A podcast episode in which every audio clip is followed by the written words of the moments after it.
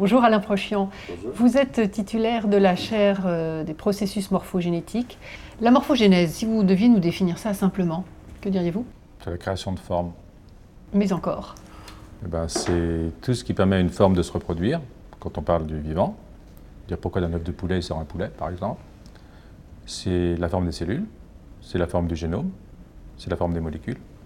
C'est-à-dire qu'en fait, le vivant, ce n'est jamais qu'un emboîtement de formes. Voilà. Et s'intéresser à la morphogénèse, s'intéresser aux déterminants moléculaires, cellulaires, de la construction et de l'évolution des formes vivantes. Voilà, c'est ça, c'est ça mon métier. Je suis morphogénéticien. Il y a 60 ans, Alan Turing écrivait un article fondateur euh, sur la morphogénèse. Euh, qu'est-ce que vous lui diriez si aujourd'hui euh, ce grand mathématicien était toujours là?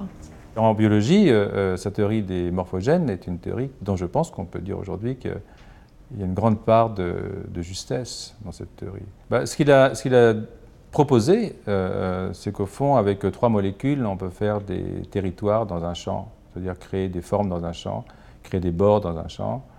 Euh, il y a deux molécules qui sont essentielles, mais elles ont une propriété particulière, c'est qu'elles diffusent différemment, qu'elles s'auto-activent et qu'elles s'inhibent réciproquement.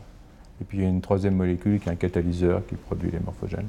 Et vous, par rapport à ça, puisque vous travaillez sur la morphogénèse? Ce que mon laboratoire a, découvert peut-être, c'est euh, qu'on peut faire de la signalisation entre cellules par transfert de facteurs de transcription. Ça ne vous dit pas grand-chose, j'imagine. Mais vous savez, euh, dans les livres, il y a le facteur de transcription dans le noyau. Il régule l'expression de gènes qui codent pour des protéines qui sont sécrétées, qui se fixent sur un récepteur, qui stimule une voie de transduction, qui envoie quelque chose au, message, euh, au noyau, qui régule la transcription. Or, euh, ce que nous, on a découvert, c'est que le facteur de transcription, celui-là, il peut passer du noyau à l'autre, comme ça directement. Ce sont des morphogènes au sens de Turing, parce que euh, de chaque côté d'un bord en particulier, ils sont autoactivateurs et inhibiteurs réciproques. Et quelles implications ça a? C'est une nouvelle voie de signalisation quand même.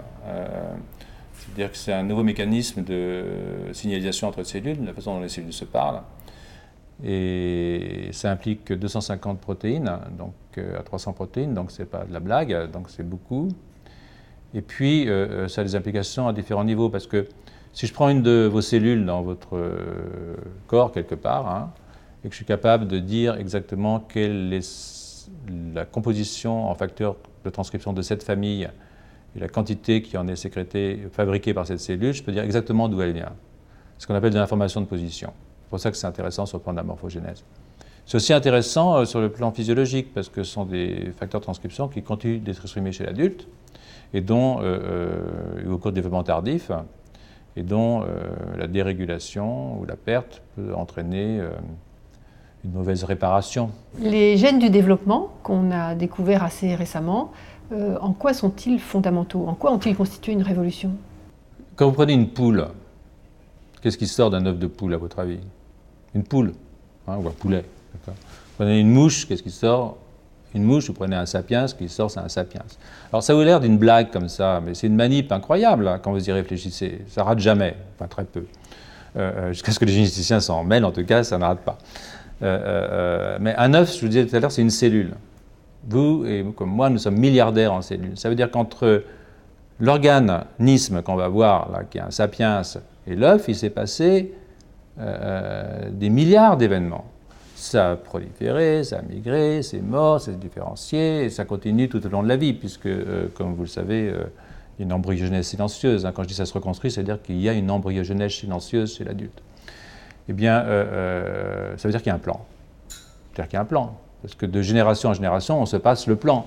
Hein. Sinon, il sortira un singe d'un sapiens. Pas la même chose. Donc, euh, euh, euh, eh bien, ce plan, c'est justement le jour où il y a eu des mutations, qui fait que chez une mouche, on a vu une antenne sortir à la place de la patte, ou une patte à la place d'une antenne, dans le mutant Antennapédia, par exemple, plutôt, ou une aile à la place de l'œil. On s'est dit, ben, alors là, on a accès, mutation, ça veut dire mutation de gène, eh bien, on a le lien entre le génome, qu'on se passe de génération en génération, et la forme. Et donc, ça, c'est la définition même des gènes de développement. C'est-à-dire, ce sont les gènes qui définissent des programmes qui font qu'à euh, la place des oreilles, vous avez des oreilles, euh, euh, et que même si c'est les mêmes cellules qui vous permettent de faire une main et un pied, hein, si vous dissociez les cellules d'une main, Vous avez quoi? Des fibroblastes, des neurones, des petits bouts de poils, enfin tout ça. Pareil pour le pied. hein. Mais c'est un pied que vous avez en bas et c'est une main que vous avez en haut. Voilà, c'est ça les gènes du développement. C'est eux qui définissent ça. En fonction de la position, ils vous définissent la forme. Et en quoi ils sont importants pour comprendre la spécificité de sapiens, comme vous l'appelez, de l'homme, de l'espèce humaine? Euh, bon, on va en rester au cerveau parce que c'est plus simple. C'est quoi un cerveau? Un cerveau, c'est un truc qui sert à bouger. hein. Attraper de la nourriture, euh, attraper un objet quelconque, fuir un prédateur, euh, bon, toutes sortes de choses de ce genre-là. Les plantes n'ont pas de cerveau, elles n'ont pas besoin, tout arrive par le sol, euh, et la lumière là-haut, les minéraux, et ça fait la photosynthèse, et le sexe, lui, il arrive par les airs, pas besoin de se bouger. Donc, nous, il faut qu'on se bouge. Voilà. C'est juste pour vous expliquer que si notre cerveau, comme celui des singes essentiellement, ou des autres espèces, servait uniquement à ça, nous devrions avoir un cerveau de 400 cm3, peut-être 500, d'accord Or, nous avons un cerveau de 1400, 1500 cm3, c'est-à-dire que nous avons 900 cm3 de trop par rapport à un chimpanzé. Et ce n'est pas n'importe quel 900 cm3. Ce n'est pas uniquement euh, euh, la taille du cerveau qui augmente. C'est vrai. Donc ça, c'est important. C'est des, des gènes qui régulent la prolifération des cellules souches, la mort des cellules souches, ça meurt moins. Ça... Mais en même temps, euh, on a déplacé les bords, gènes de développement. On a déplacé les bords. C'est-à-dire que euh, vous avez plus de place pour du cortex préfrontal, vous avez plus de place pour les aires du langage, vous avez moins de place pour les aires auditives, vous avez moins de place pour les aires euh, visuelles. C'est-à-dire que vous avez augmenté la taille de l'appartement, vous avez augmenté le salon et diminué la cuisine. Alors, les gènes de développement, justement, ils sont impliqués dans le déplacement des bords. Donc, c'est extraordinairement important pour comprendre l'évolution. L'essentiel de l'évolution, une grande partie de l'évolution, repose sur des modifications de la régulation de l'expression d'un gène de développement. On a les mêmes gènes que les singes, ce n'est pas le problème. Mais la question, c'est où s'exprime-t-il, à quel niveau? Et pendant combien de temps?